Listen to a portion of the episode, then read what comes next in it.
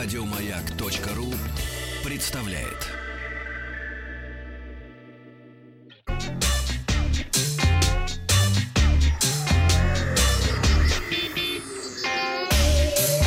Страна транзистория.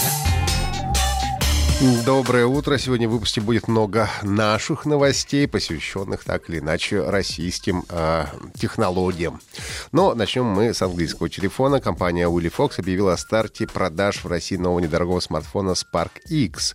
А он оснащен дисплеем 5,5 дюймов, а царапины его защищает закаленное стекло с олеофобным покрытием, чтобы пальцы не оставались. Дисплей распознает до пяти одновременных касаний. Аппарат поддерживает две сим-карты, обе из которых могут работать в сетях четвертого поколения.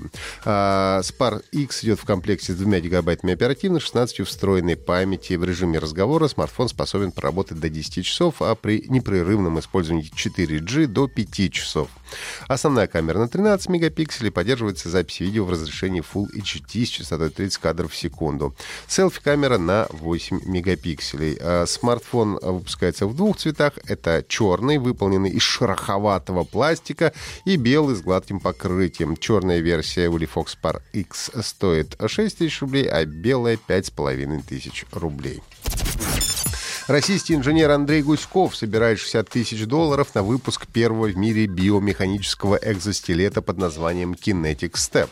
Внешняя разработка напоминает что-то среднее между сандалиями и джамперами. А, и, по словам разработчика, поможет людям без труда переносить тяжести, либо преодолевать пешком в 2-3 раза более длинные дистанции и почти не чувствовать усталости.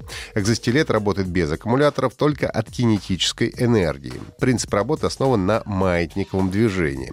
В процессе ходьбы на механизированных сандалиях не нужно сгибать колени, поэтому нагрузка и позвоночник, и суставы ног снижается, усталость накапливается медленнее. То есть на прямых ногах ходить. Мне кажется, это не очень удобно. А в 40 раз компактнее, намного легче и дешевле классических экзостилетов с дополнительным питанием. Если сбор средств увенчается успехом, то биомеханический экзостилет обойдется для участников предзаказа в 50 тысяч рублей. Серийная версия Kinetic Step запланирована на апрель 2019 года по цене от 75 25 тысяч рублей. На выбор будут доступны размеры от 36 до 46 и допустимая нагрузка до 160 килограммов. Ну и на сегодняшний момент изобретатель сумел собрать полторы тысячи долларов. Спустя более чем два года после официального анонса АвтоВАЗ выпустил в продажу систему удаленного управления автомобилем Lada Connect. Система позволяет при помощи мобильного приложения запускать и выключать двигатель, разблокировать, подавать световой звуковой сигнал, включать фары, а также отслеживать местоположение и ключевые параметры, такие как запас топлива, пробег и так далее. Изначально ожидалось, что система будет комплектоваться автомобилей Гранта, но в результате э, установить Lada Connect можно только на модели места. Система также оценит поведение водителя на дороге и дает рекомендации, как ездить экономичнее и безопаснее. Говорят, что система будет стоить около 30 тысяч рублей. Ну и по задумке производителя, система должна купить себя в процессе эксплуатации. В описании на сайте сказано, за счет продвинутой системы сбора и обработки данных об использовании автомобиля она позволяет автовладельцу значительно снизить затраты на содержание автомобиля, включая ститку при оформлении полиса КАСКО. Комитет Госдумы по финансовому рынку разрабатывает законопроект, который обяжет все действующие в России онлайновые магазины принимать к оплате банковские карты. Предполагается, что законопроект повысит удобство приобретения товаров через интернет в небольших онлайн-магазинах. А, кроме того, ожидается, данная инициатива будет способствовать снижению доли контрафактных продуктов, которые реализуют через сеть. В российских и зарубежных интернет-магазинах чаще всего жители Российской Федерации приобретают одежду и обувь, ну а в отечественных магазинах спросом пользуются мелкобытовые бытовая техника и косметика. Ну а на китайских площадках а, чаще всего интересуются смартфонами.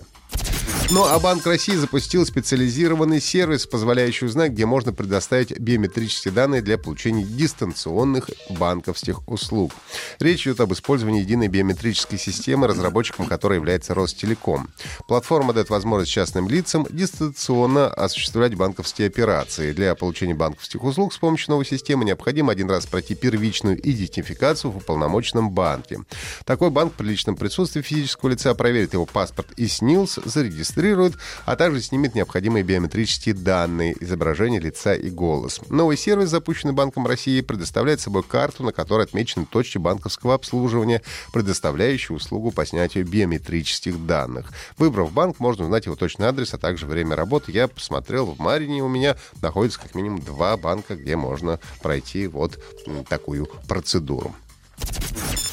А, пришли данные о продаже видеоигр за минувшую неделю на территории Великобритании. Топ-5 выглядит следующим образом. Замыкает пятерку коллекции мини-игр Super Mario Party. Четвертую строчку занимает недавно вышедший эксклюзивно для PlayStation Marvel's Spider-Man.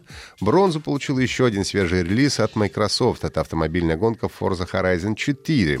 На втором а, перенесенная в древнегреческий антураж серия про ассасинов Assassin's Creed Odyssey. И золото уверенно держит футбольный симулятор FIFA 19 от Electronic Arts Sports. Ну и в десятку также попали Shadow the Tomb Raider, Tekken 7 и GTA 5. Это были все новости высоких технологий. Не забывайте слушать подкаст Транзистория на сайте Маяка и в iTunes. Еще больше подкастов на радиомаяк.ру